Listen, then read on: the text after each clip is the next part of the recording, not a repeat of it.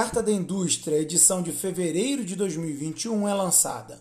A primeira edição da revista no ano aborda a expectativa para a execução de grandes investimentos em infraestrutura no Rio.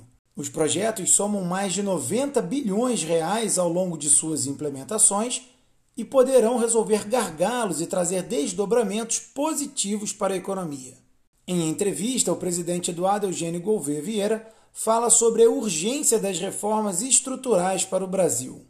Leia essa e outras reportagens acessando a revista pelo link neste boletim.